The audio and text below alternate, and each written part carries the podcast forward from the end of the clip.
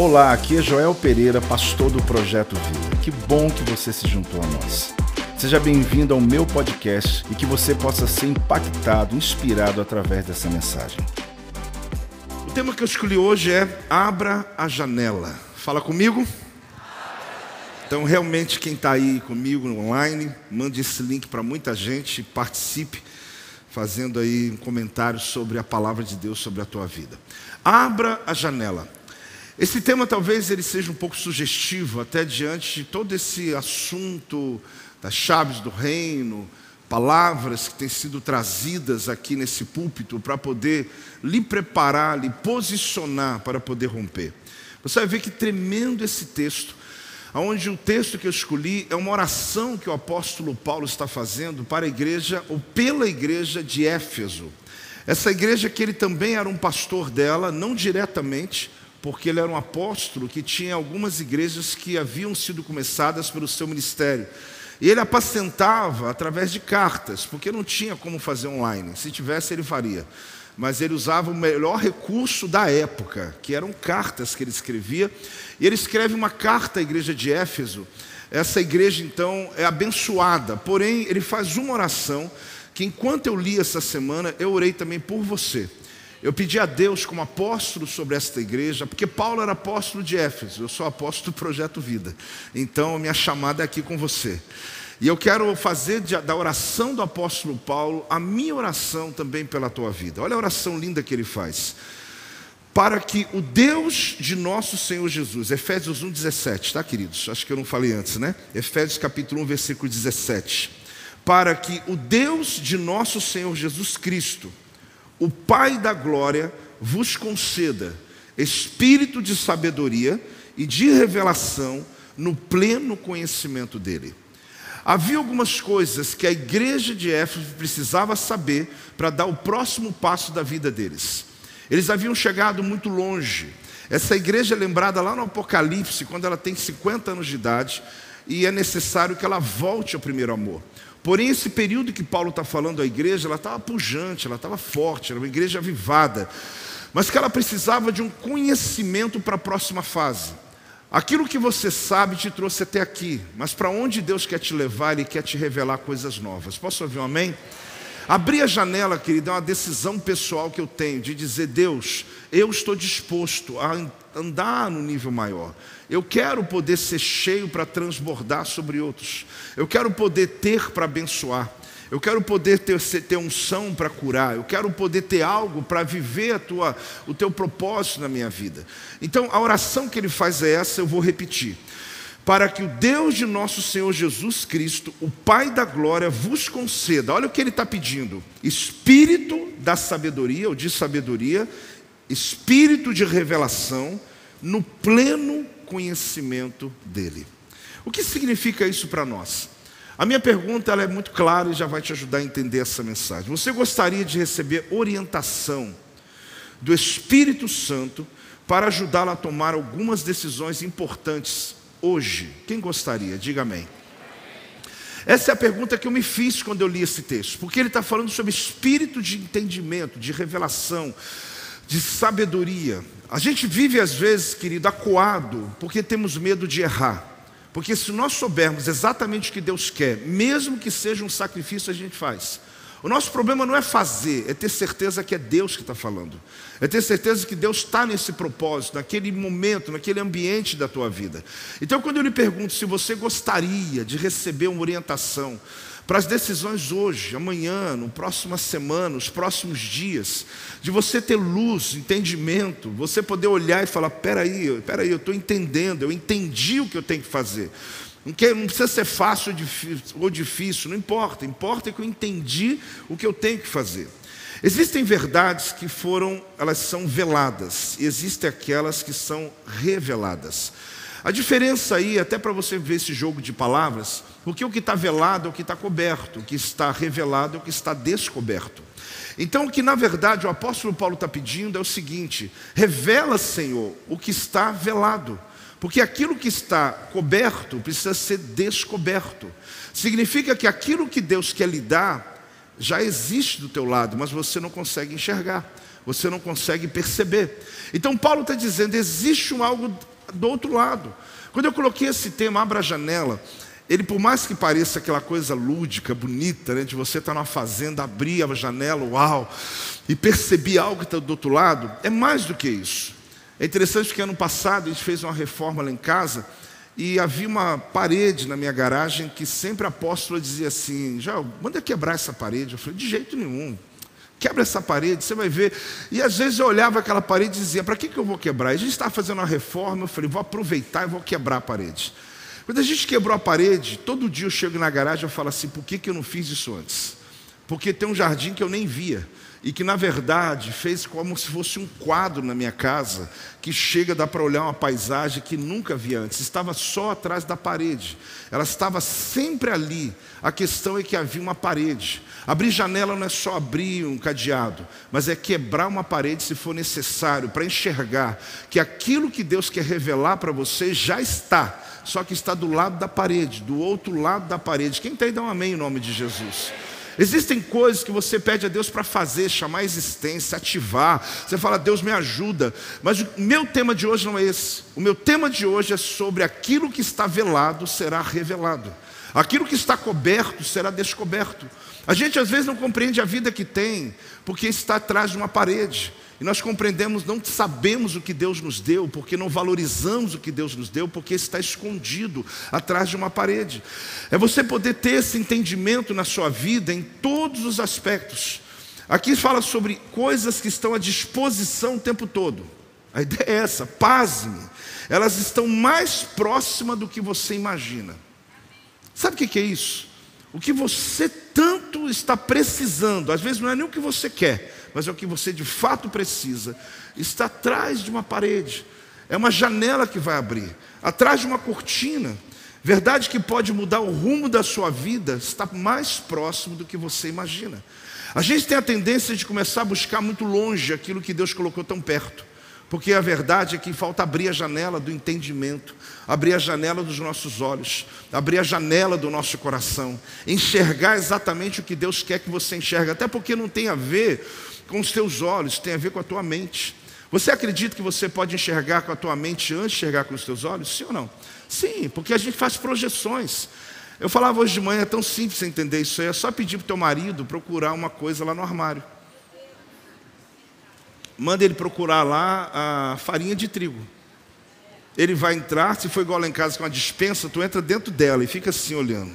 Né? Não está aqui não, não está aqui não. E a mulher está falando, está aí, tal lugar. E você está olhando e não está vendo. Você está olhando e não está vendo. Ela vem, ela nem precisa ir, nem olhar, ela vai de costa mesmo, faz a mão assim, ó, pega aqui, ó, tá aqui, não estou falando que está aqui, nem olha, porque já sabe o lugar certinho que ela colocou e está ali pronto. E a gente, homem, está olhando, mas não vê. Está olhando, mas não vê. Por quê? Porque a gente vê com a mente. Você vê o que você projeta, você vê o que você quer, e você não sabe nem o que você está procurando, então você não vai achar. Então a grande verdade é que antes de eu querer que Deus abra meus olhos, abra minha mente, abra o meu entendimento, muda minha maneira de pensar quanto à vida. Gente, o que eu tenho para dar para vocês hoje, você às vezes até pode achar assim, o apóstolo fala tudo isso, tal, empolgado, são chavões, não é. O que eu tenho para te entregar hoje vai mudar a sua vida de um jeito vai mudar teu casamento, tua vida, tua maneira de viver de um jeito que você vai perceber ao chegar no final e você vai querer dar, dá um glória a Deus aí pela fé já. Porque a palavra é interessante esse entendimento. Você vai caminhar comigo nas escrituras e vai cair as camas dos teus olhos e perceber que aquilo que você precisa está do outro lado dessa janela.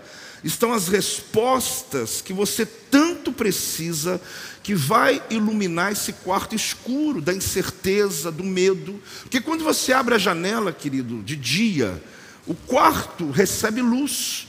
É literalmente um quarto escuro do medo, o quarto escuro da angústia, da ansiedade, qualquer coisa. Recebe luz. Receber luz aqui é ter esse entendimento. É você olhar e falar: Meu Deus, eu pelo menos eu sei para onde ir. É quando as cortinas são abertas, você de repente pode ver aquilo que esteve ali o tempo todo na frente dos teus olhos. É algo extraordinário. Agora, o que você vê, de repente, lhe causa uma admiração e você se assusta, porque já estava ali, já estava ali naquele ambiente que você estava vivendo. Olhar para o nosso casamento é assim. Olhar para os nossos filhos é assim. Olhar para a vida que você vive, o teu trabalho é assim. Às vezes, o marido que você sempre quis, você já o tem. A esposa que você sempre sonhou, você já tem. Mas às vezes você não consegue enxergar porque está atrás de uma parede. Existem casamentos, queridos, que demoram anos para os dois se descobrir, descobrirem. Passam um tempo se respeitando, acham que o amor já acabou, ficam porque os filhos estão ali, não querem se separar.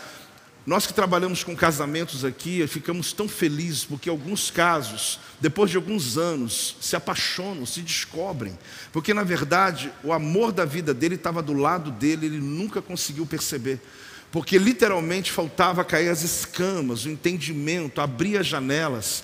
Deus vai abrir essas janelas da tua vida em nome de Jesus. Isso se refere em todos os ambientes que você está. O apóstolo Paulo ele usa a palavra sabedoria, ele fala sobre espírito da sabedoria.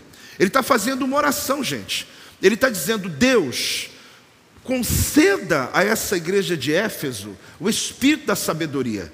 É como se ele dissesse: eles vão para uma nova fase, eles vão viver coisas novas, eles precisam desse nível maior de conhecimento. Só que a palavra que ele usa aqui também está ligada ao discernimento, porque sabedoria obtida de forma natural, não está falando sobre, se trata de uma sabedoria humana natural, mas, aliás, não se trata disso, mas de um discernimento especial. Ele está falando de um conhecimento da vida, ele está falando de um discernimento especial, espiritual sobre a vida. O apóstolo Paulo faz essa intercessão, pedindo Deus conceda o espírito da sabedoria e da revelação. Quando no final da minha mensagem eu quero fazer essa oração de novo. Só que o meu entendimento é que quando você ouvir sobre o que significa isso na tua vida, é como se uma chave virasse dentro de você. Eu fiz essa oração essa semana, pretendo continuar fazendo, mas o que motiva pregar essa palavra é aproximar você o máximo que eu puder da verdade velada para uma verdade revelada. Porque a verdade, querida, ela já está, ela só está coberta. Mas Deus quer dar a você uma verdade que se revele para você. Tudo na nossa vida, a respeito de todo o caminho que eu trago aqui agora, fala sobre isso. Fale comigo, velado ou revelado? O que significa isso? Significa que quando eu tenho uma verdade, preste atenção, é como se eu pudesse é, mostrar para você uma luz. Quando eu coloco a mão e na verdade eu estou tampando uma luz que está aqui, ela não saiu daqui, ela está velada. Quando eu tiro, ela é revelada. Eu não preciso acendê-la, eu só preciso levantar minha mão. Eu não preciso ativar nada, eu só preciso descobrir, eu só preciso revelar. Tudo que você necessita, eu vou lhe provar hoje na palavra, todas as respostas que você precisa, você já tem, só que elas estão veladas. Mas hoje Deus quer revelar cada uma delas.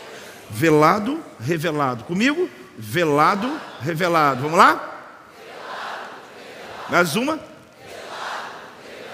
Por quê? Porque quando estão cobertas, primeiro, pode ser porque Deus ainda não quis revelar. Segundo, porque ele revelou e não é tempo ainda para você. Terceiro, porque está à tua disposição, mas você não abriu a janela.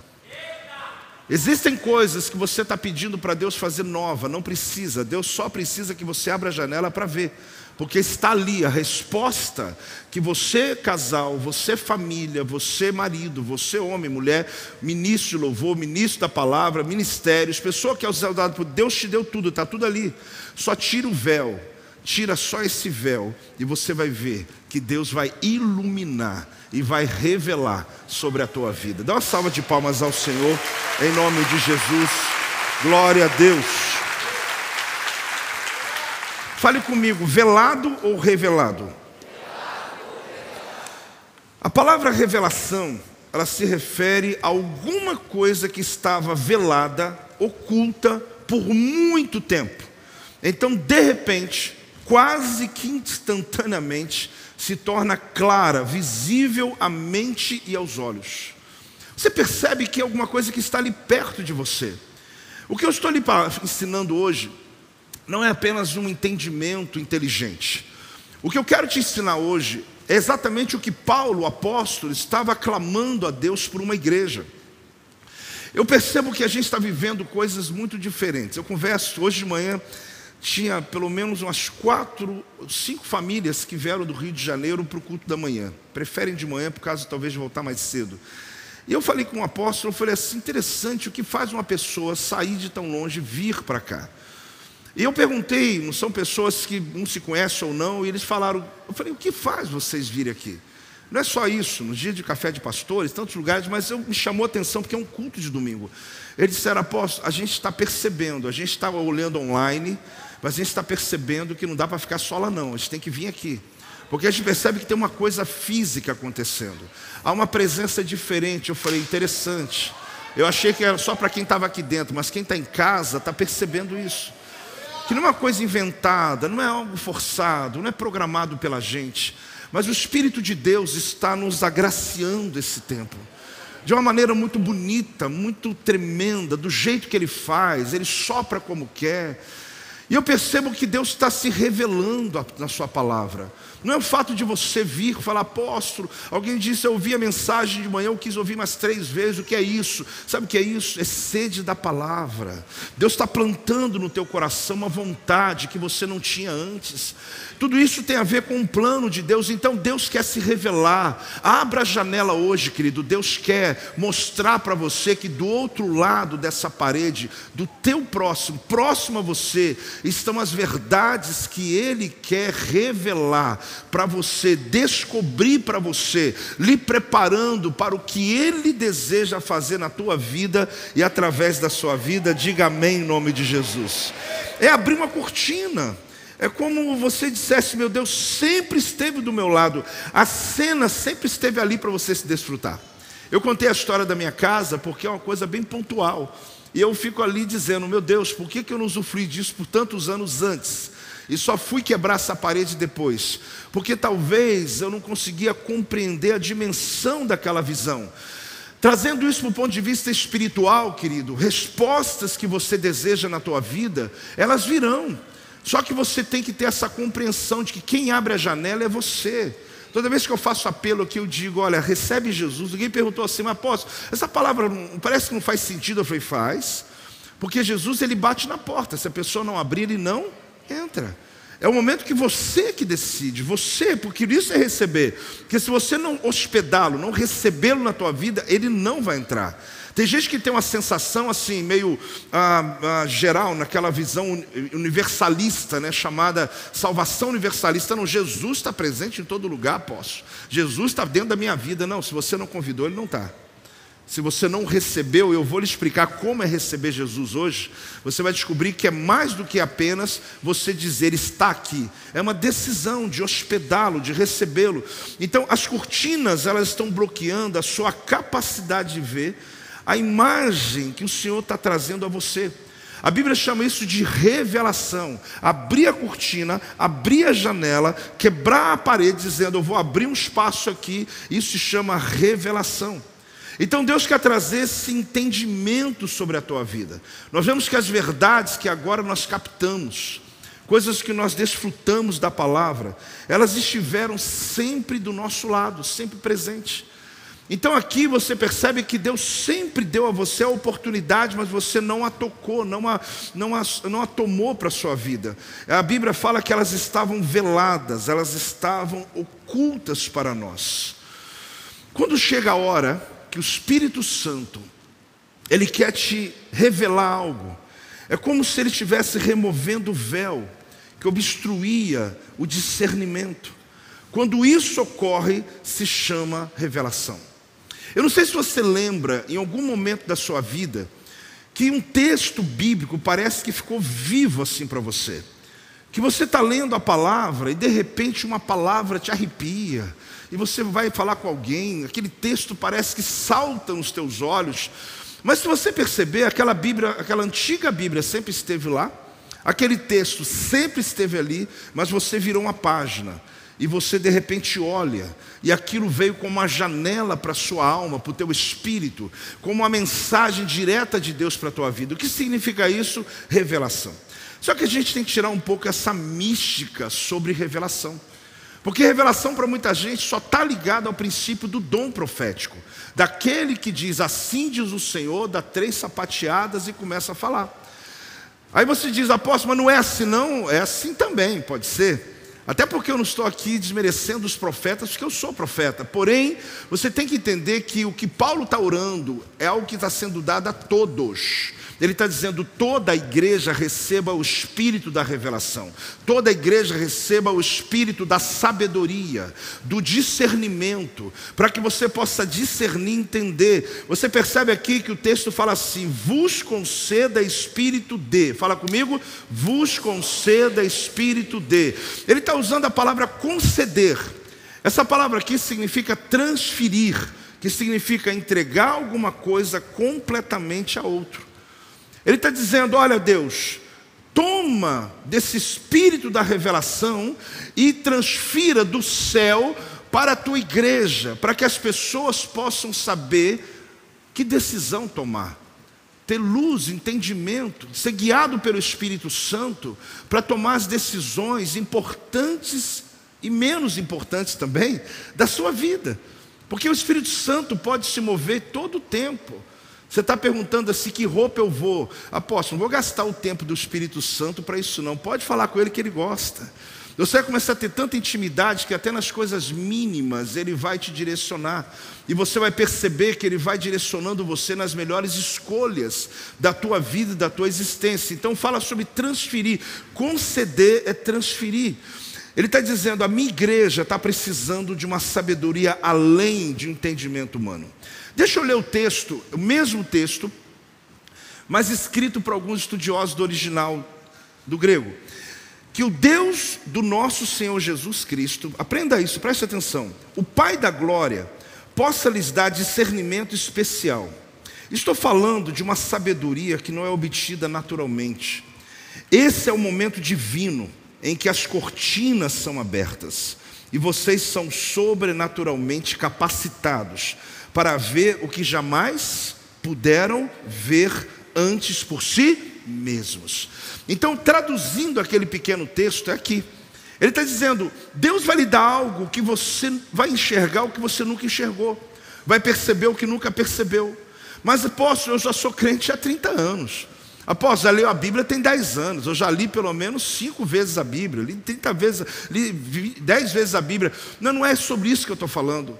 Deus está lhe dizendo que, mesmo que você saiba o que você sabe, que trouxe você até onde você está, eu quero abrir o teu entendimento com uma revelação para enxergar o que você nunca viu na tua vida, para que você chegue ao lugar que você nunca foi, para que você experimente o que você nunca experimentou, para que você alcance a prosperidade que você nunca adquiriu na tua história. Por isso o apóstolo está dizendo: Senhor, batiza essa igreja com o espírito da sabedoria e da revelação. E por isso eu hoje oro por você. Levante suas duas mãos. Eu vou orar algumas vezes sobre isso, em nome de Jesus, Senhor. Que que o Senhor batize a tua igreja com o espírito da sabedoria e com o espírito da revelação, em nome de Jesus. Dá uma salva de palmas ao Senhor. Glória a Deus, glória a Deus, glória a Deus. Mas o que falta eu entender aqui? Calma. Deus tem todas as respostas que você necessita. Você crê nisso? Ele tem. Ele tem. O que você precisa fazer é pedir como? Fazendo a oração do apóstolo: Senhor, me conceda espírito de sabedoria e revelação. Todas as respostas, todas, todas, apóstolo, mas aquela até que eu pensei ontem, até os questionamentos que eu carrego dentro de mim, todas, todas as respostas estão aí. Esse é um batismo que Deus quer lhe dar, querido, que pessoas desorientadas à sua volta não ficarão mais desorientadas. Esse é um batismo que Deus vai lhe dar, que pessoas à sua volta terão um conselho teu, que vai abrir caminho sobre a vida delas. Não será só sobre você, Mas Deus quer trazer ordem sobre a tua casa, sobre quem está à sua volta, que está perdido, gastando energia em tantas coisas sem conseguir resolver. Deus quer lhe dar um batismo, é algo diferente. É uma oração que eu encontrei na Bíblia, apóstolo, mas você já não sabia, a Bíblia tem tanta coisa que a gente não sabe ainda. É uma oração que eu falei, Senhor, eu quero fazer essa oração pelo meu rebanho. Se Paulo fez, eu também vou fazer. Porque pessoas desorientadas serão orientadas, pessoas confusas serão direcionadas. Deus vai lhe trazer um espírito de conselho, querido. Talvez você está buscando só para você, mas é mais do que isso, é mais do que isso. Deus quer lhe dar esse discernimento da vida. É o que Deus nos entregou. Deus nos deu, por que não usufruir se Deus nos entregou? Você sabe que no Antigo Testamento havia um lugar chamado Santo dos Santos. Esse ambiente fazia parte de um conceito: átrio, santo lugar e santo dos santos. Ele tem talvez a mesma nomenclatura sobre corpo, alma e espírito. Essa tríade do homem, do corpo, da alma e do espírito do homem, tem a ver com esse caminho que era necessário fazer do átrio, onde sacrificava os animais, do santo lugar, onde havia uma menorá acesa e havia incenso sendo queimado, nesse ambiente chamado templo, que Deus dá uma revelação a Moisés, e o santo dos santos. No Santo dos Santos, apesar do conceito ser muito conhecido por grande maioria, mas tem alguns que talvez não saibam, Ali dentro, que tudo que ficava não passava, não apodrecia, tinha um maná guardado lá por anos e nunca estragou. Por quê? Porque o ambiente do Santo dos Santos é o mesmo ambiente do céu, ele é atemporal. Não havia luz, porque o ato iluminado pelo sol, o santo lugar iluminado pela menorá, o santo dos santos pela glória de Deus. Então esse ambiente é uma embaixada de Deus na terra. Quando Deus quer conceder no Antigo Testamento algo na terra, ele transfere do céu para o santo dos santos. É claro que houveram homens na terra que foram recipientes de Deus. Davi foi chamado de recipiente de Deus. Quando Deus queria fazer algo na terra, os anjos olhavam diferente dos homens. Os homens viam Davi como rei, os anjos viam como homem que tinha autorização para receber algo do céu na terra. Era alguém que podia decodificar a vontade de Deus, mas isso é um outro entendimento.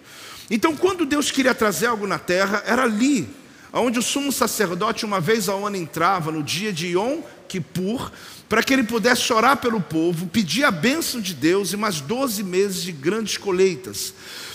Esse ambiente atemporal, querido, entrando fora de hora, morre. Se o indivíduo entrasse ali qualquer hora, morria. Você sabe disso? Ele não podia acessar. Era só uma cortina, mas não põe a mão nela. Porque lá dentro é um ambiente onde Deus escolheu na terra um quartinho, onde ali o que está no céu transfere-se para a terra.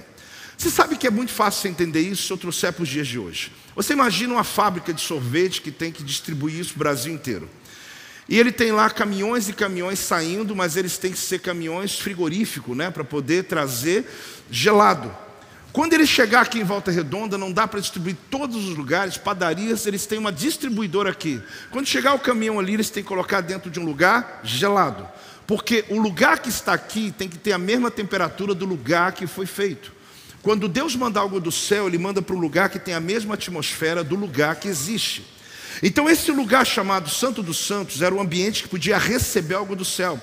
Só que no Novo Testamento, Deus decidiu que esse lugar seria dentro do homem porque Deus mandou o Espírito de Deus habitar dentro de nós. E nós temos hoje a capacidade de receber algo do céu, direto para dentro de nós, sem que isso exploda dentro da gente, sem que isso desconfigure a gente, porque existe um lugar dentro de você que só Deus preenche e que tudo que Deus quer conceder na terra, Ele vai encontrar pessoas que estão prontas para receber.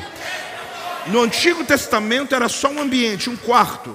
No Novo Testamento são pessoas. Mas se você estiver num ambiente de muita gente que nem Cristo tem, é como se iluminasse você e dissesse: aquele ali tem um lugar, ele tem dentro dele um ambiente do céu que pode receber. No Salmo é chamado de esconderijo do Altíssimo, alguns lugares chamado de templo do Espírito Santo, tem vários nomes, mas significa que você tem o Espírito que recebe o Espírito de Deus. Está confuso ou está entendendo? Diga amém aí. Então o que eu quero te ensinar, por quê? Para você compreender que Deus quer lhe conceder, mas você tem que estar pronto para receber. Você precisa entender por onde Deus quer se mover sobre a tua vida. Então o que está acontecendo é que a palavra discernimento, né? é você perceber o seguinte: agora eu entendi. Fala comigo, agora eu entendi. Mais alto? O que, que é agora eu entendi? Essa é a grande chave. O entender, querido, ele envolve o processo. Por quê? Porque o discernimento antecede o rompimento. Fala comigo? O discernimento antecede o rompimento. Eu quero que Deus rompa na minha vida, mas primeiro Deus vai fazer você entender o que ele tem que fazer. O discernimento, ele provoca arrependimento. Porque quando eu entendo, já começou o milagre. O milagre não começa quando as pessoas veem o milagre em você. O milagre começou quando você percebeu que Deus moveu e te fez entender o que está acontecendo. Existem coisas, querido, que Deus vai te revelar. Para quê? Para você saber o que fazer. Aonde você está errando, você consertar. O que você tem que mudar, o rumo da tua vida. Só que primeiro Deus te traz discernimento, porque o discernimento, que é esse espírito de revelação, esse espírito de revelação, ele me transporta para um outro ambiente sem que eu saia do lugar. É como se Deus me colocasse de um outro jeito, sem sair. O que eu estava enfrentando ontem, sem saída, hoje eu acho saída. Eu sou a mesma pessoa e estou no mesmo lugar, mas aqui dentro mudou tudo. Por quê? Porque veio a revelação. Quando eu digo eu entendi, fala comigo, eu entendi. Tem gente que subestima o milagre dizendo: Eu entendi só, apóstolo, mas eu continuo com a minha dívida. Eu entendi, mas eu continuo com o meu casamento destruído. Eu já entendi, apóstolo. O Senhor me revelou. Eu sei o que fazer, mas meu ministério acabou. Irmão, você não está entendendo. Se você já entendeu, o próximo passo é Deus romper. O próximo passo é Deus se mover. O próximo passo é Deus fazer. Porque Deus quer primeiro te trazer entendimento. Eu sei que tem hora que você não quer parar para entender. Existem coisas que a gente vai comprar e que tem protocolos. A pessoa foi tão treinada que ela só te vende se ela te explicar o que você está comprando. Aí a pessoa te dá uma aula. Você está ali, eu quero pagar logo. Não, não, você tem que primeiro entender como funciona. Só que tem aquele dia que você está com pressa e fala, é 100 reais, toma 100 reais, me dá aqui. Eu não quero nem saber, eu quero levar, eu preciso disso leva. Você foi mal educado, mas você comprou, é teu. Só que com Deus não é assim. Enquanto você não tiver entendimento, não adianta você querer o rompimento. Enquanto Deus não se revela, porque Ele não adianta lhe dar algo que no futuro vai acontecer tudo de novo. Quando Deus abriu o mar vermelho, não mudou nada, o povo continuou murmurando. Mas quando Pedro andou sobre as águas, Deus não mudou agora a natureza fora, Deus mudou a natureza dentro. Deus não quer mudar só fora, porque milagres não mudam a vida de ninguém. Se milagre mudasse a vida de uma pessoa, os doze discípulos de Jesus não teria negado, não teria traído, não teria fugido. Porque o que eles viram, você não tem mínima noção da quantidade de milagres que eles viram acontecendo na frente deles. Mas isso não os fez ser pessoas fortes. O que fez eles serem fortes foi quando foram batizados no Espírito Santo de Deus, receberam o poder de Deus dentro deles, a ponto de Pedro, que negou Jesus, sabe o que ele falou? Ele disse: Eu não sou digno de morrer como meu mestre, pode me crucificar, mas de cabeça para baixo porque ele já não está fugindo mais da chamada dele, ele agora entende que ele enfrenta, porque agora não se trata do milagre fora, se trata do milagre dentro. Quando você entende o que você tem que entender, ah, o diabo tem que fugir, que você pode estar com o mesmo problema de ontem, mas você não está com a mesma fé de ontem, você agora está como um valente na mão do Senhor para romper. Pode receber aí, pode dar glória a Deus em nome de Jesus. Glória a Deus. A natureza, querido, nossa, natureza humana, você tem essa dificuldade aqui. Aqui é você. Você quer que Deus remova dificuldades sem mudar você. Mas o que vai acontecer? Essa situação, quando ela sai, você simplesmente continua vivendo. Aí passa, passa um tempo, você se levanta de novo. Se esquece de Deus, porque agora você se resolveu de novo. Agora, quando o problema continua, mas Deus faz um milagre dentro de você, agora, querido, lembra do Cadima? Quem estava aqui na noite do Cadima? Os problemas vão se arrepender de acordar você, porque você vai se tornar o quê? Uma tempestade para a tempestade. Porque agora você, quem não viu essa palavra tem que assistir, não sei que nome que ela dá. Ela fala sobre vencer tempestade. Você agora está debaixo que com a mesma luta de ontem. Da semana passada. Mas você não é mais a mesma pessoa. Porque uma convicção que está dentro de você tornou você tão forte que é mais importante Deus mudar você para enfrentar o problema do que tirar o problema e você continuar do mesmo jeito. Porque o Deus que mudou você, agora te capacitou para outras lidas e lutas da vida que vem à frente. Por isso que o batismo de hoje é Deus te dar o espírito da sabedoria e o espírito da revelação. Porque quando você tem o discernimento, fala comigo, eu entendi. Agora, como funciona isso? Deixa eu te fazer uma pergunta. Quem está tomando as decisões por você? Vamos falar juntos? Quem está tomando as decisões por você? Quem está tomando as decisões por mim? Vou resumir a frase. Quem está aí? Pergunta para o irmão: quem está aí? Se mudar a voz, chama os obreiros que eles vão aí. Tem gente que tremeu na base agora. Tem gente que nem perguntou, falou: pô, mexe com isso não. Não tem as manhas, não entra. Não vai não. A pergunta é essa. Ela está bonita aqui, né? Quem está tomando decisões por você fica mais bonito. Mas a pergunta é essa: quem está aí? Porque a gente acha que o tempo que a gente andou sem Deus, que as decisões eram todas tomadas pela gente. Não era. Nunca foi. O apóstolo Paulo fala isso em Romanos 6,17. Vamos aprender? Romanos 6,17 fala assim: Mas graças a Deus, porque outrora escravos do pecado, contudo viestes a obedecer de coração a forma de doutrina que fostes entregues. Uma outra versão vai explicar um pouco melhor. Graças a Deus, pois vocês que antigamente eram servos do pecado, reagiram. Fizeram o quê? Reagiram com honestidade ao impacto do ensino de Cristo quando sofreram sua influência. O apóstolo Paulo está dizendo que antes de Jesus entrar na nossa vida, no nosso coração, nós estávamos condenados ao fracasso. É isso que Paulo está dizendo. Ele está dizendo que o ser humano sem Deus é condenado ao fracasso. O texto diz que nós éramos, na verdade, servos do pecado. Ele usa uma palavra grega aqui que é dulos. Escreve doulos, né? Dulos é uma palavra que ela é muito forte no sentido de, de humilhação, de tornar algo desprezível. Quando se fala sobre o escravo do tempo antigo, na visão grega, alguém cuja vontade é completamente absorvida pela vontade do outro. Ele está dizendo que a gente podia pensar que estava no comando da vida, mas você não estava. Você podia supor que você estava tomando as decisões, mas você não estava. Você até achava que estava. Mas a grande verdade é que nós estávamos sendo controlados pelo diabo, pelo pecado, pela nossa própria vontade. Nós éramos dominados por um espírito diabólico invisível que queria nos destruir. Apóstolo, está exagerando demais. Então vamos lá. Eu quero ler o mesmo texto agora, um pouco mais aberto, e você vai entender o que Paulo está dizendo. No passado, vocês eram escravos desprezíveis do pecado. Ele está falando para nós, inteiramente vendidos ao pecado. E vocês não tinham autoridade sobre a sua vida. Seu futuro e seus desejos. Naquela época, toda a sua existência na terra girava em torno da realização dos caprichos, dos impulsos, das loucuras, das compulsões e dos desejos do seu Senhor. E o Senhor qual que é? O pecado.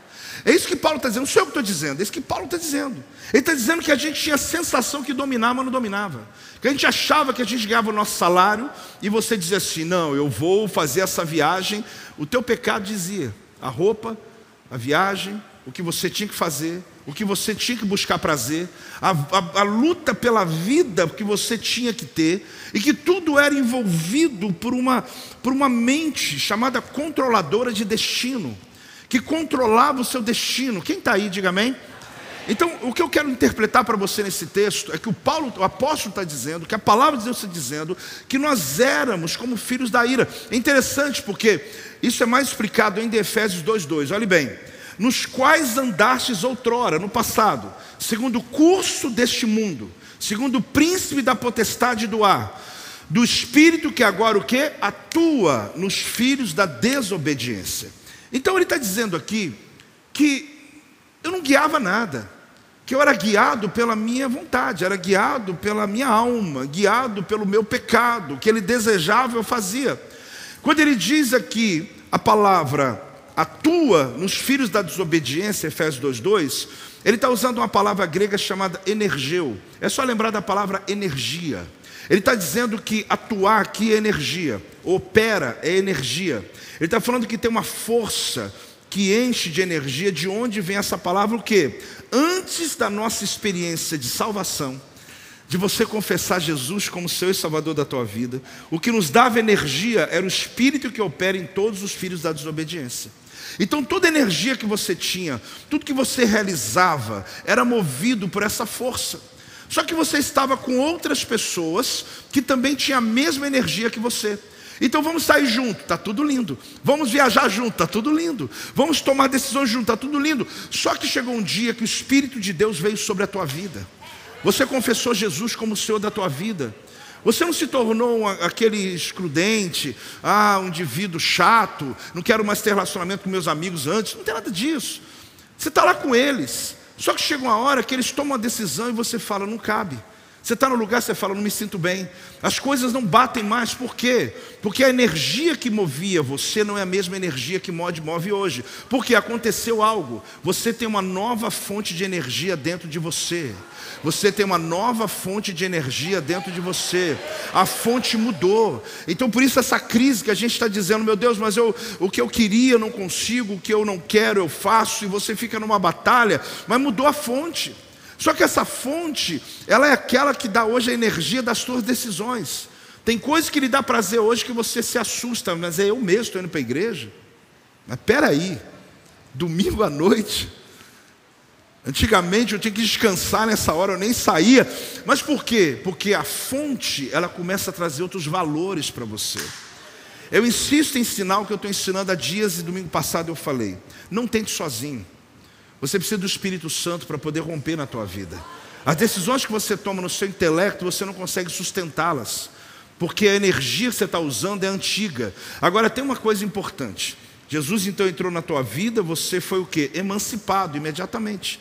Aquela fonte que era sua antes do pecado se tornou a fonte do Espírito Santo. Então agora é Jesus, agora é o Senhor Jesus, é o Espírito de Deus que opera, energia em você e enche você. Apóstolo está dizendo que o Espírito Santo é energia? Nunca. Isso seria um erro teológico. O Espírito Santo é uma pessoa. O que eu quero te dizer é que Ele que move sobre você, Ele é energia sobre a tua vida. Então, quando eu entendo isso, eu descubro que eu preciso desse poder. Eu preciso dessa direção. Eu preciso dessa energia. Por isso que a Bíblia diz em Efésios 6:10. Mas fale comigo antes assim: Eu sou o recipiente de Deus. Efésios 6:10 fala assim: Quanto ao mais sede fortalecidos no Senhor e na força do seu poder. Quem está precisando de força aqui? Tá, não tá? Fortalecido precisa ser fortalecido, está precisando. Apóstolo, eu vim hoje porque eu preciso ser fortalecido. Eu estou aqui porque eu tenho que ser fortalecido. Então, graças a Deus você veio hoje. Graças a Deus as pessoas que estão aí me assistindo agora vão continuar até o final. Sabe por quê? Porque é sobre isso que eu quero te falar hoje. É sobre abrir a janela de Deus. É sobre abrir e receber esse discernimento de Deus. A gente precisa de força extra para vencer os desafios. A palavra aqui que ele usa, fortalecido, edunamal, é assim: poder explosivo que está sendo depositado dentro de algum tipo de recipiente, vasilhame ou outra forma de receptáculo. É preciso um tipo de receptor que suporte esse poder explosivo. Paulo está dizendo: receba um depósito interno de poder, sobrenatural, fortalecedor dentro do homem interior. Olhe para mim, querido. Todas as vezes que nós temos algo de Deus que Ele quer transferir para nós, Ele precisa de um lugar para poder colocar o que Ele tem. Eu preciso trazer a mesa aqui que eu vou ensinar uma coisa para vocês hoje. Eu quero fazer você visualizar algo que vai te fazer entender melhor a palavra, entender melhor esse texto ter a compreensão daquilo que o Espírito Santo hoje, ele quer mover sobre nós. O apóstolo Paulo está dizendo: você pode receber, só que tem um depósito. Lá no Antigo Testamento era o Santo dos Santos, no Novo Testamento é o teu espírito que tem capacidade de receber. Só que às vezes nós confundimos, nós queremos colocar religião dentro do nosso espírito, não tem jeito. É o lugar que vai continuar vazio. Esse copo aqui é interessante porque ele tem um duplo vidro aqui, né? E você vai perceber que o líquido ele é colocado dentro dele, mas você percebe que tem uma camada por fora. Dá para ver aí? Deixa eu tenta pegar melhor. Que mostra que tem o vidro de fora, uma camada dupla e tem um vidro de dentro. Esse suco de uva que eu coloquei aqui, vamos dizer que representa o que Deus quer te dar. Quando Deus derrama na terra, não atinge o teu corpo e não é para atingir de imediato a tua alma, mas é para atingir o teu espírito, que é o lugar que Deus deixou dentro de você que ninguém pode preencher. Esse vazio que você tem, não tem mais, mas que você tinha no passado, era um vazio, querido, que você podia experimentar religiões, ideias diferentes, drogas, experiências, prazer, o que for.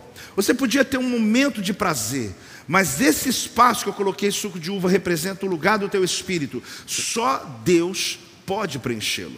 Agora preste atenção, porque eu quero ampliar esse entendimento sobre a tua vida. Deus está pronto para fazer.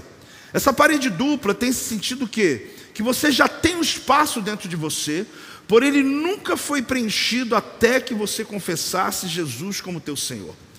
Toda a sua busca sem essa confissão foi fracassada. Toda experiência que você buscou na tua vida, você fracassou. Você pode ter encontrado algo fantástico, uma experiência por algum tempo, uma religião nova, um grupo novo, uma ideia nova, um esporte, sei lá o que for, que aquilo por algum momento lhe preencheu, mas nunca chegou aqui, ó, lá no teu espírito. Mas apóstolo, o conhecimento natural não presta? Sim. As coisas que eu treino na vida não prestam? Sim. A pessoa pode se tornar muito bem sucedida sobre a vida delas, aprendendo as coisas naturais.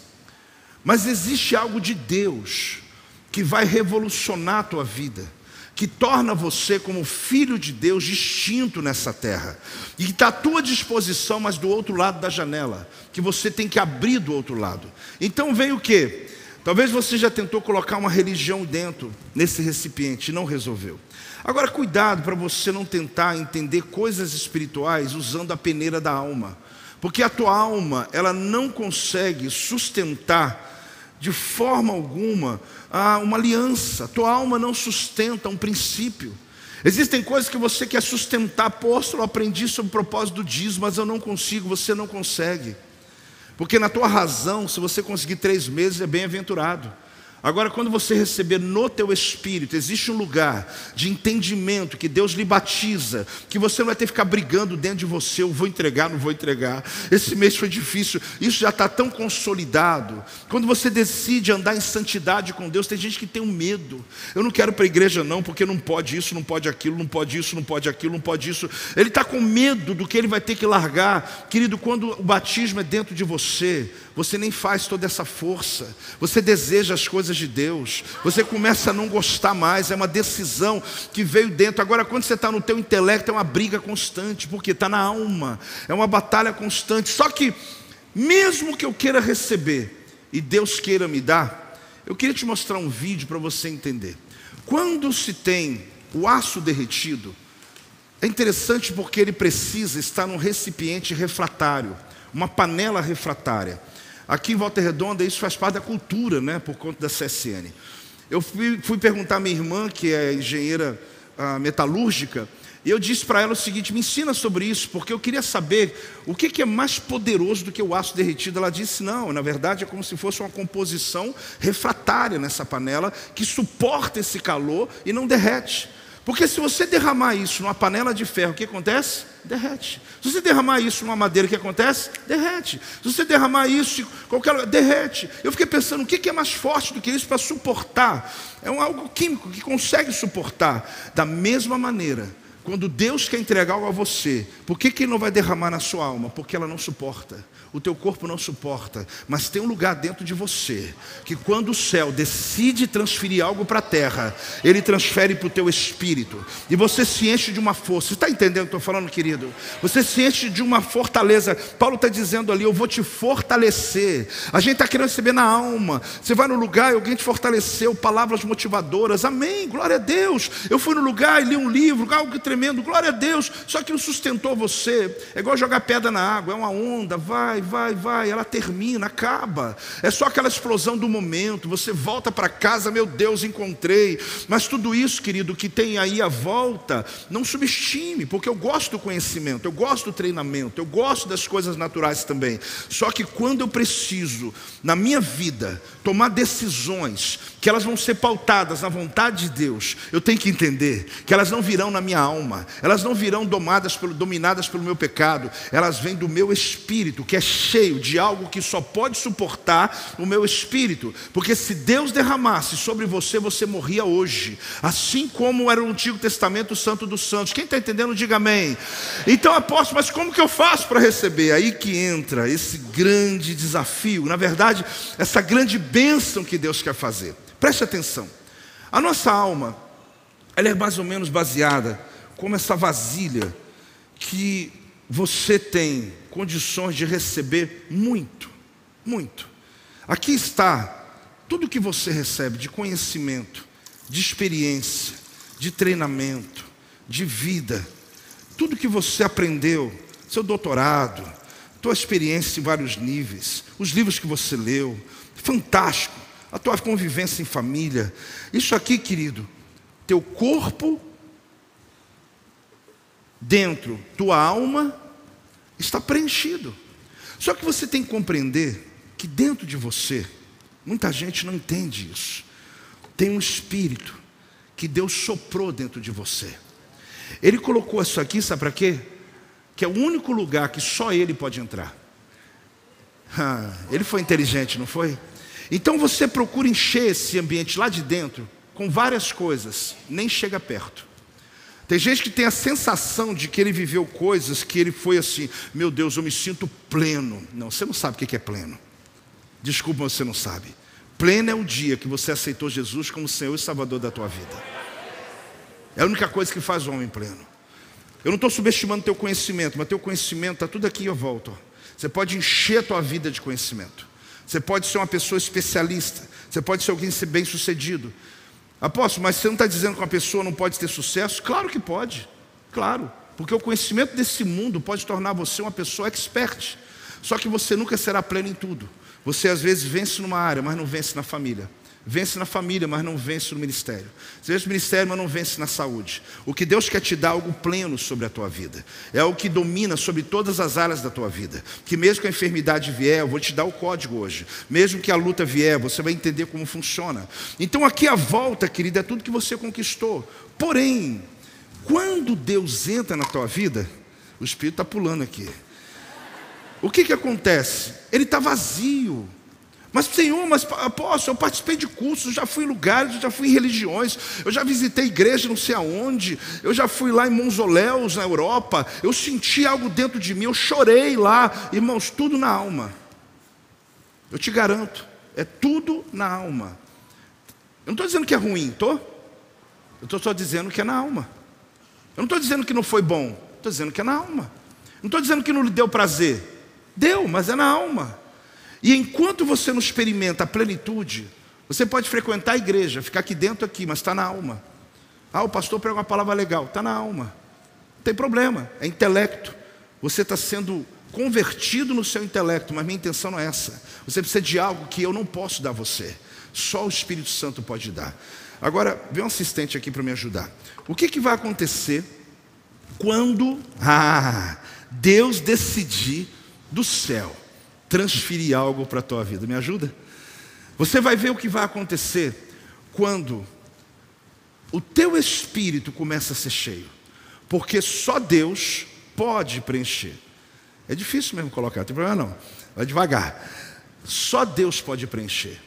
Batismo do Espírito Santo, conhecimento da palavra, dons do Espírito, a presença de Deus, Espírito da revelação, Espírito da sabedoria. Você vai enchendo, porque o Senhor vai enchendo, vai te preenchendo. Irmão, aqui não tem nada a ver com aquele conhecimento da sala de aula, tem nada a ver com conhecimento até mesmo aqui natural. Isso tem a ver com a experiência, o batismo do Espírito Santo, tem a ver com Deus movendo dentro de você. Você vai sendo preenchido de um jeito que a Bíblia está falando que você vai fazer coisas que nunca fez, você vai ver o que nunca viu, você vai experimentar o que não experimentou, porque não se trata mais de uma emoção da alma, mas se trata, querido, de uma experiência que vai revolucionar a tua vida.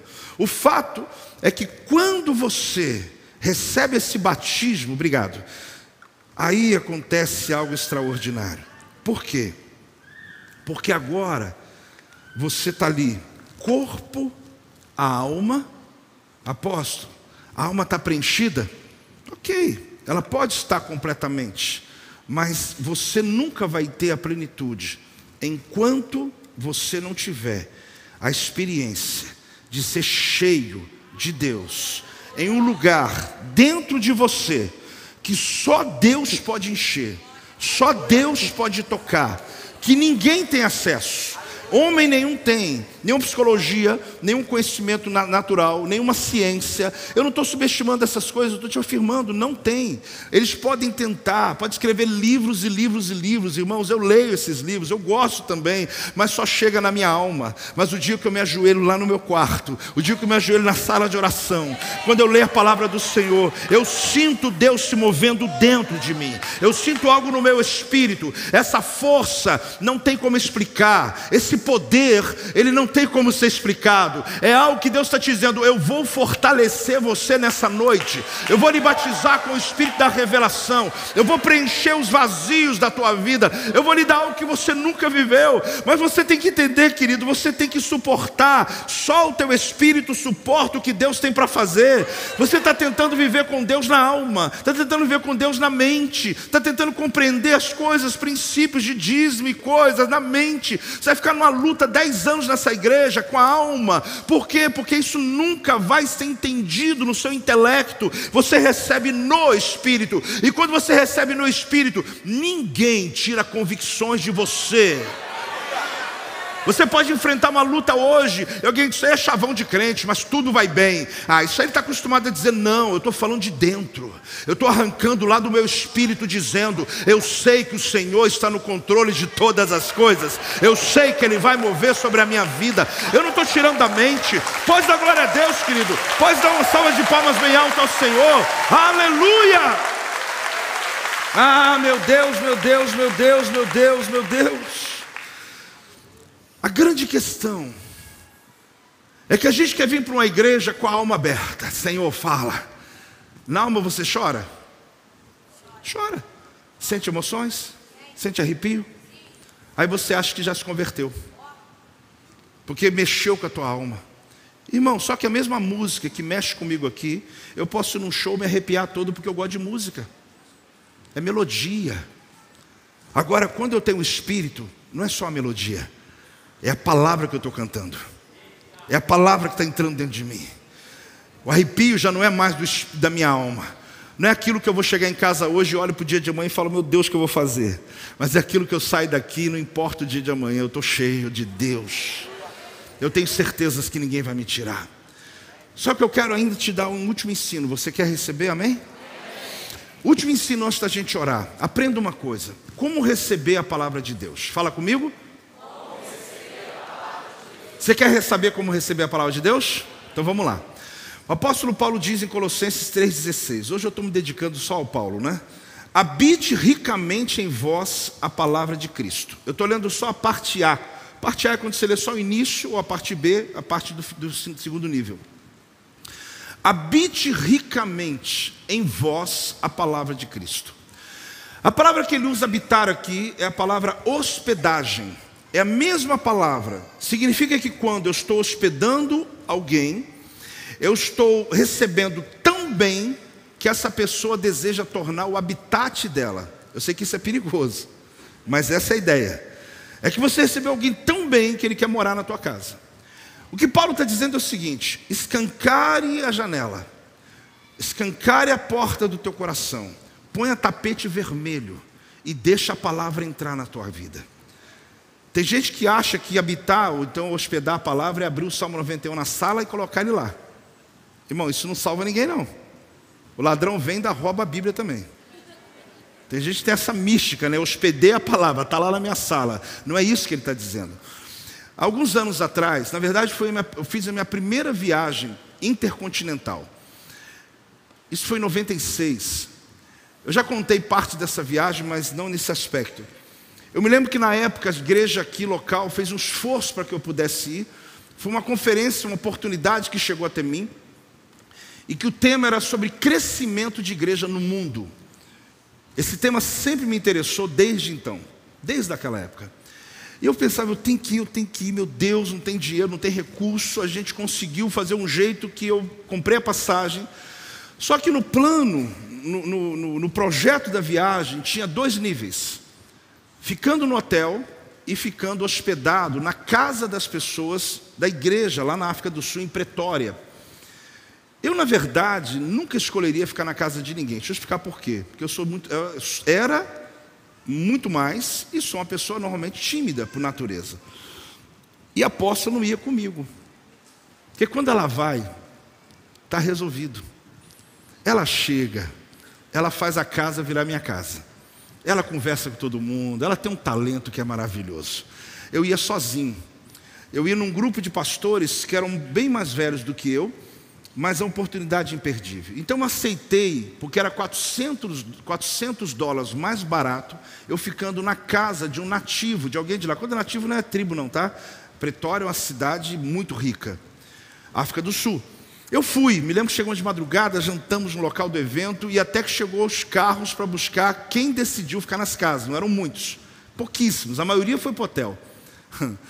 E eu ali dando tchau para eles e indo para casa. Eu entrei no carro. Quando entrei no carro, um casal que estava me levando, não conseguimos falar uma palavra, porque eu consegui descobrir com muito custo que ele era árabe, falava árabe, falava, entendia francês. Ela, africana, que falava o africans. O africans é um idioma parecido com o holandês, que fala. Oh, eu não entendia nada. Eu já não entendo inglês, foi uma coisa da vida que ficou para trás e hoje eu invisto nos meus filhos. Não sei se tem coisas assim que você não teve oportunidade e a gente dá aos filhos isso. Mas na época eu não entendi, mas mesmo não entendendo inglês, eu poderia pelo menos me perder, me, me organizar. Eu lembro que eles apontaram o meu quarto, eu dormi, eu acordei pela manhã, fui logo tomar banho, eu vi que eles olharam de cara feia, porque na cultura ah, é totalmente ah, influenciado pela Europa, África do Sul, né? Não se toma banho todo dia, tá, gente? E eu acordo no chuveiro. E eu estou vendo que eu saí do chuveiro assim, arrumadinho, eles olharam assim meio feio para mim. Eu não sabia, mas não falo o idioma deles, já tudo bem. Tomamos café, fui para o evento, primeiro dia. À tarde eles me buscavam, quase sete horas da noite, seis, sete horas, me buscavam lá na igreja. Quando chegava a noite, por seis ou sete, não lembro agora quantos dias, eu jantava com eles. Pensa aquela janta silenciosa. Pensa no constrangimento, porque eu não tinha o que falar. Você tem filhos? Não dá para perguntar. Você tem o seu? Eu convido falar árabe, outro fala africano, e a gente fica tentando fazer algum gesto, né? Tá joia, tá tudo legal. E não tinha o translate de hoje, né, gente? 96, não tinha o celular, não tinha essas coisas todas. Eu fiquei lá e eu percebia que eles queriam me hospedar bem. Eu percebia pela comida que faziam, pela sobremesa que preparavam, pelo jeito que me tratavam pela forma que cuidaram de mim. Mas nós não conseguimos falar uma palavra, porque eles estavam me hospedando, só que o nosso idioma não tinha capacidade de nem eu entregar para eles o que eu tinha de bom, e neles entregarem para mim o que eles têm de bom. Terminando o último dia, eu passei um aperto lá, já contei isso, porque tinha acabado a conferência, eu disse: tem um dia eu quero aproveitar para andar no meio da cidade, em Pretória. E eu consegui me comunicar com eles para me deixar em um devido lugar e me buscar no final da tarde. Só que eu nem imaginava que na época lá, não sei se hoje ainda, ah, os brancos podem ficar até um certo horário e depois os negros chegam para ficar parte da noite. É a cultura do lugar. Não é questão de pré ou não é, é a cultura do lugar. Eu vou de boa. Eu estou lá, cidade linda, bonita, parece até Europa. Estou andando durante o dia, né, carregando bolsinha e tal. De repente estou vendo sumindo os brancos, sumindo os brancos. Só que eu tinha que esperar minha carona, que não dava para comunicar de jeito nenhum, ligar não tinha jeito. Eu me lembro que de repente eu me vejo numa comunidade negra, mas não era só por isso, porque eu estava persona não grata lá. Era como se eu estivesse afrontando eles. É como se eu estivesse dizendo, você não respeita a nossa cultura. E eu andava de um lado para o outro, eu quase fui assaltado, foi uma dificuldade, eles me conseguiram me achar numa praça longe, me buscaram. Que sufoco eu passei na minha vida. Por quê? Porque a gente não conseguia se comunicar. Eles me hospedaram muito bem, só que a nossa linguagem não dava. O que eu quero dizer para você é que Paulo está dizendo que você tem que hospedar a palavra na sua casa. Só que você tem que se lembrar que o idioma da palavra não é o mesmo que o seu. O idioma que a palavra usa, querido, não é o mesmo que você usa. Deus só pode lhe dar o que tem. Aliás, o céu só pode lhe dar o que tem. Lá no céu tem a palavra doença? Não, é. Não tem, não existe. Lá no céu tem a palavra dor? Você sabia que lá não tem? O céu só pode lhe dar o que tem. Lá tem depressão, tem dívida? Não. Então, quando você traz a palavra para dentro da sua casa, você tem que falar o que Deus está dizendo e não o que a sua alma antigamente dizia. E a gente começa a entender que nós estamos com a palavra, mas sem entender a palavra. Nós não usufruímos da palavra porque o nosso idioma não é o mesmo idioma do céu. O único habitante do céu que sabe o que você sente é Jesus. Anjo fica perdidinho quando fala que alguém está sentindo uma dor aqui na terra. Ele não entende isso. Só Jesus que recebeu sobre ele a tua dor, só Jesus que recebeu sobre ele o seu pecado. Ele fica do lado do Pai, à destra do Pai, interpretando a sua dor para o Pai. Mas o céu não sabe, não entende. Por isso, quando o céu desce para dentro da sua casa, mude a linguagem da sua casa e comece a declarar tudo o que o céu diz. Apóstolo, mas eu vou negar a dor, sim. Eu vou negar o problema, sim. Você vai começar a declarar aquilo que Deus está declarando. Você vai dizer aquilo que que a palavra está dizendo. O teu idioma não é o mesmo da palavra. O problema é que você hospedou a palavra dentro da sua casa e ela está mal hospedada, porque você não está conseguindo se comunicar com ela. Mas hoje Deus está dizendo: traz ela para dentro de si, traz ela para o teu espírito, e você vai perceber que as coisas não estão virando na tua vida porque você insiste em falar a linguagem tua antiga. Você continua falando a linguagem do velho homem, do homem caído, do destruído, de que não tem mais jeito. Mas hoje Deus fez você uma nova criatura. Deus te deu poder para mudar ambientes. Quando você fala a linguagem do céu, o céu desce na terra. A tua casa será o endereço de Deus na terra, onde ele vai se mover. Quem está pronto para ser o endereço de Deus na terra, se ponha de pé. Quem está pronto, dá uma salva de palmas ao Senhor. Dá um grito de júbilo. Meu Deus, meu Deus, meu Deus. Ah, meu Deus. Recebe a palavra de Deus de forma calorosa. Pode tapete vermelho para ela. Não é abrir uma Bíblia na tua sala, mas é abrir o teu espírito e dizer: Senhor, eu estava recebendo o Senhor na minha alma. Eu estava tentando entender a igreja. Eu cheguei aqui, fico desde o início tentando entender, na minha razão, como que funciona aqui. Eu dava dízimo que eu achava que é para poder pagar a conta de luz, então eu dava dízimo para ajudar os pessoal. Porque eu fazia conta na alma. Eu não entendia que eu estou entregando algo que Deus me pediu. Deus nunca me pediu nada que eu fizesse prova. Esse é só um dos exemplos, tá? Várias coisas na tua vida. Várias situações que Deus te levou a decidir por Ele, para você santificar Ele. Só que você fez uma conta na alma jejuar 21 dias. Eu vou ficar sem comer. Só que quando isso entra no teu espírito, você fala amém. Está resolvido. Porque não se trata de um entendimento. Vou perguntar ao meu médico, vou tentar entender. Eu vou ver, vou ficar, vou aproveitar, vou fazer um regime. A gente entra um monte de coisa na alma. Aí você jejua 21 dias e não muda nada na vida. Por quê? Porque você não agiu no espírito. Você não recebeu a revelação para que você pudesse mudar a linguagem mudar teu rosto, mudar sua postura, mudar a tua, a tua, a tua, a tua maneira de tratar as pessoas. Na alma, você não consegue suportar que alguém faça mal para você e você tem que orar por ela. Mas no espírito, aquele que está fazendo mal por você, você lembra de mãe e diz: Eu abençoo a família dessa pessoa. Aliás, prospera ele tanto para ele esquecer de mim, para ele ficar tão bem, que ele vai ficar tão próximo que ele nem vai lembrar do meu nome mais. É coisa do espírito isso, querido. Não dá para se entender na razão. Por isso, algo de Deus hoje. A minha primeira oração é a oração do apóstolo Paulo, pedindo a Deus para que batize você com o espírito da sabedoria e com o espírito da revelação. Acho que você entendeu agora que é muito mais do que só duas palavras, mas é receber dentro de você uma luz, um farol, um entendimento que estava velado, mas hoje está sendo revelado.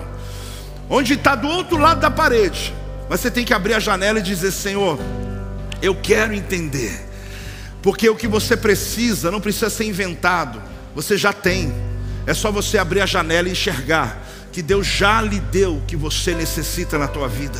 Você está buscando longe o que Deus já colocou do teu lado. Pelo amor de Deus, querido, essa é uma noite decisiva na tua história. Essa é uma noite que decide a maneira de você viver. Pode o problema aqui não ter mudado, mas aqui dentro mudou. E se mudou aqui dentro, eu já lhe expliquei. É só uma questão de tempo, onde Deus vai revelar o que estava velado. Levante suas duas mãos, Pai, em nome de Jesus. Que venha sobre a tua igreja o batismo, que venha o espírito da sabedoria que venha sobre a tua igreja o espírito da revelação, assim como o apóstolo Paulo orava pela igreja de Éfeso. Eu oro pela tua igreja reunida aqui, aqueles na sua casa agora. Receba, ó Deus, o espírito da sabedoria. Receba, igreja, o espírito do discernimento, da revelação. Ó Deus, que o Senhor dê a eles as respostas que estão do outro lado da parede, que estão do outro lado da janela que o Senhor mostre aquilo que está trazendo angústia, o Senhor já iluminou. Ah, Deus, venha sobre eles no Espírito, meu Pai. Transfira do céu diretamente para o Espírito deles, Senhor. O lugar onde só o Senhor pode habitar, o lugar onde só o Senhor pode mover. Enche-os com plenitude, meu Pai. Muitos já buscaram na religião, já buscaram nas experiências, mas hoje é o Senhor dizendo: Eu vou lhe preencher, eu vou lhe encher, eu vou iluminar o teu caminho. Batiza a tua igreja com o batismo da sabedoria e com o batismo e com o espírito da revelação.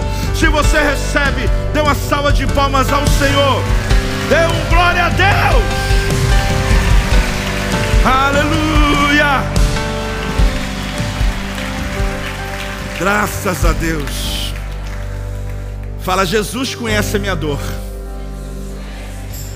Jesus é o único que habita no céu, querido, que sabe o que é dor, que sabe o que é doença, que sabe o que é pecado. Não que ele tivesse, mas o que ele recebeu, o meu e o teu nele. Por isso eu quero dizer uma coisa para você. Hoje Deus te dá uma oportunidade de encher um lugar que só Deus pode encher. Acredite, não continue tentando. Você vai passar uma vida inteira tentando suprir esse ambiente, esse vazio Dinheiro não vai encher. Não vai. Não vai. Você pode conhecer amigos, pode ter experiência, pode. Após o dia que eu fizer as viagens, o dia que eu separar um ano viajando pelo mundo, não vai preencher. Não vai preencher. É um vazio que só Deus. E quando vem, quando Ele enche, é maravilhoso. Eu vou contar até três. No terceiro número, a igreja vai fazer uma festa. A Bíblia fala que há festa no céu também quando alguém se coloca diante de Deus. Eu quero nessa hora dizer uma coisa para você. Quando eu disser três, é hora que eu quero convidar você a vir à frente, levantar tua mão e dizer: Eu quero esse Jesus, eu quero me entregar a esse Jesus, eu quero receber. As apóstolos, não, entenda uma coisa: é a hora, é agora, é o momento onde Deus te dá a oportunidade onde está tudo cheio aqui, apóstolo, mas eu já frequento a igreja, eu já eu, eu sou uma pessoa que gosto do, do Evangelho. Eu não estou falando sobre isso, irmão. Você está enchendo só a tua alma. Hoje Deus quer te trazer algo dentro que vai mudar a tua história para sempre, vai mudar a sua maneira de pensar, vai mudar a sua mentalidade. Um, dois, três, faz barulho, igreja! Faz mais alto, igreja! Este é o meu podcast. Você pode acompanhar meus conteúdos diários no Telegram e as mensagens completas no meu canal do YouTube. Não se esqueça de me seguir no Instagram.